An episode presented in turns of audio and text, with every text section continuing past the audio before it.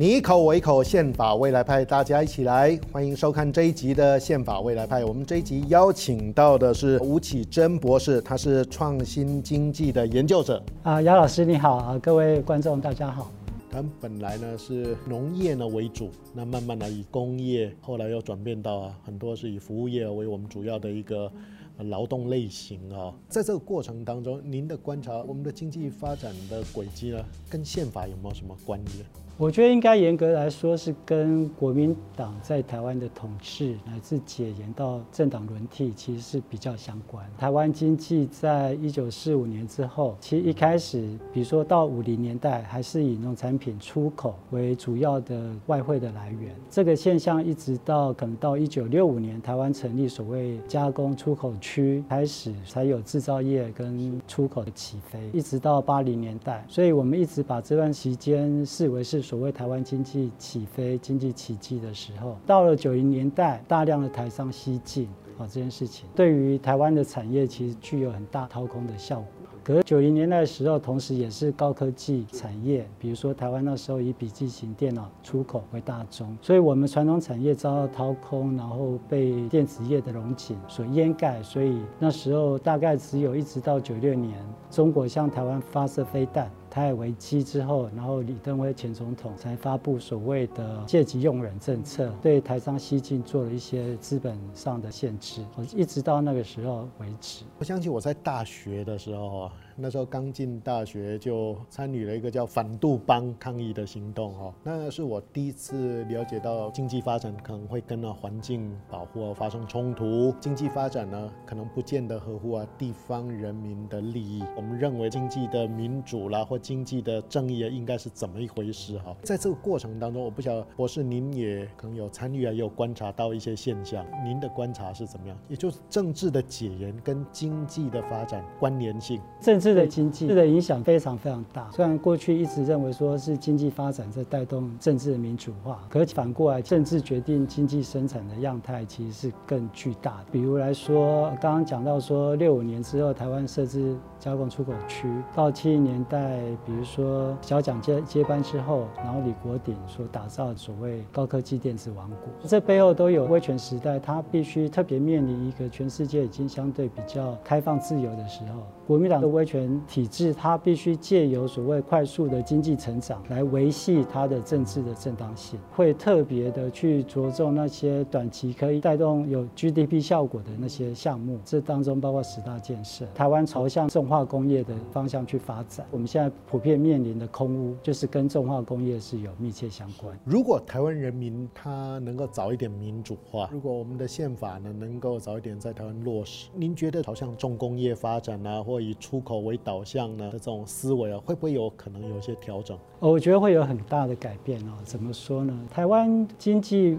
一直被认为是以代工产业为主，代工制造业为主。代工制造业其实背后它有更大的结构，这个结构就是台湾一直没有正常化啊，国家没有正常化。包括国民党政府把台湾设定一个反攻的跳板，这个跳板的概念其实是升值台湾的民间社会，使得台湾民间社会也急着要快速的达到某种程度的资本积累，就是赚到钱，把自己跟下一代赶紧送到安全的或是更进步的国家。所以在这个岛内就会形成一个就是。我们常说的剥削式的一个生产啊，剥削环境或者是剥削员工等等之类。经济生产跟科技技术实力是有密切相关，高技术或是高科技的能力，其实必须用长期投资、长期投入大量的研发才能够达成嘛。而且它的特性就是回收非常不确定。台湾的整个经济系统呈现一种特殊的文化，这特殊文化就是过去我们讲轻薄短小，可以快速的赚到钱，所以你需要长期去累积的技术实力反而就不见，它会形成这样一个很奇特的风格。因为我们在讨论制定一部新宪法，可能不是只是条文的问题，把我们的整个的心态，整个对于比如说对环境啦、对自身、对劳动者啦，或对资本。我们应该要有新的观点、新的调整才对。这个部分，博士可不可以再跟我们多讲一点？大概要调整，应该朝哪些的方向啊来进行比较好？基本上对宪法的认知，我就回到说它的字源来理解。它的字首 “con” 就是大家一起共同来参与的意思。后面这个部分其实是建造。以这个脉络就是一个隐形的制度，所以大家一起来参雄，我们怎么去建构一部愿意共同遵守的一个宪法。哦，一些规则，乃至说整个未来世代努力的一个方向，我觉得宪法应该是这个意义，在这个意义上，我觉得二零一四年的太阳花运动啊，其实对台湾整个历史来说具有转捩点的这样意义在，因为主要是它就终结了之前国民党跟共产党携手合作要已经触统的那个路线，它终结了这个路线，开启了后来的政党轮替到现在，这一群世代的年轻人，如果把他们召集来共同参详一。出一部大家愿意共同遵守的至高无上的法律，以及未来世代的一个努力的方向。啊，所谓的愿景，我觉得那个整个价值意义，乃至对于经济的形态，都会产生根本性的改变。我们在反省太阳花的时候，可能也在反省说，那在过去十年、二十年，甚至啊好几十年以来啊，台湾的一个经济发展应该朝向的道路或方向应该是什么才对？那就这个部分，我不晓得在您观察最近十年台湾的新的世代，他们的反省或他们的理解。又是什么？我觉得很明显，就是台湾的年轻世代，他们需要一个不同的经济形态。那这个经济形态，这种经济生产是可以满足他们对于自我实现的需求，实现自己的梦想。台湾过去经济所依循的规模经济，其实它已经走到一定程度的极限。这个模式呢，其实也包含到对于中国经济的互相的依赖。所谓依赖，包括背后更大的全球化，其实实践到现在都没有实现。那个所承诺会带来的一个经济的红利，从经济的原理来说，我们很清楚，因为对于一个经济体。最重要的成长的来源不是资本，也不是劳动力，而是我们刚刚讲那个科技。可是科技这个东西怎么形成？它就需要长期的投入，对于社会需求长期的投入去解决问题，必须来自于我们叫做进步价值驱动的力量，而不是着眼于眼前的利益。宪法有有可能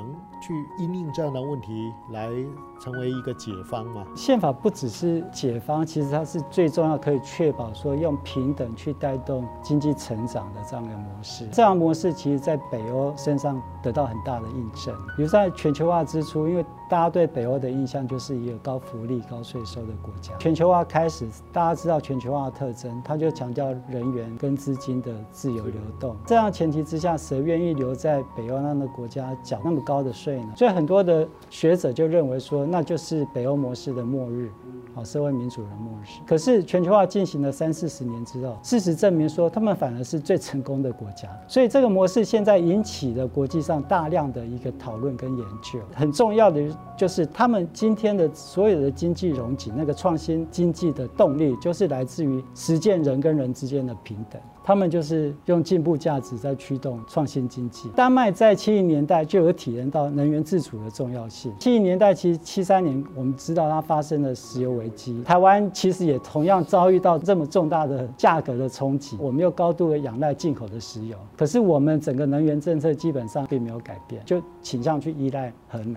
可是丹麦在那一个历史的转捩点，他们也面临说，我要不要选择核能还是非核？而且当时全世界的核电厂没有发生过任何的事故，他们就举国达成一个共识，我们要做一个非核家园的国家，因为核废料没有办法处理嘛，它必须几万年才能够去衰减辐射力，所以他们认为说，这等于是把我们当代制造的问题丢给未来世代，他们觉得这个是非常不负责任的一件事情。民主是有极限的，我们不能替未来的世代去决定。攸关他们生存的事情，好，我觉得回过头来说，这也应该是宪法应该具有的特质。我们会发现，我们周边很多的朋友，他现在变斜杠人生，可能很多的时候你会发现，你工作的学校啊，那个工友不见了，他被派遣人力啊所取代哈。过去呢，我们是去吃饭，那现在呢，我们打电话叫 Uber Eat。或是 Foodpanda 送东西给我们吃，看到有新形态的劳动者呢出现在我们的社会当中，你就会问啊，他们是否能够得到像劳动权的保障，借由这个资本呢继续去发挥啊他们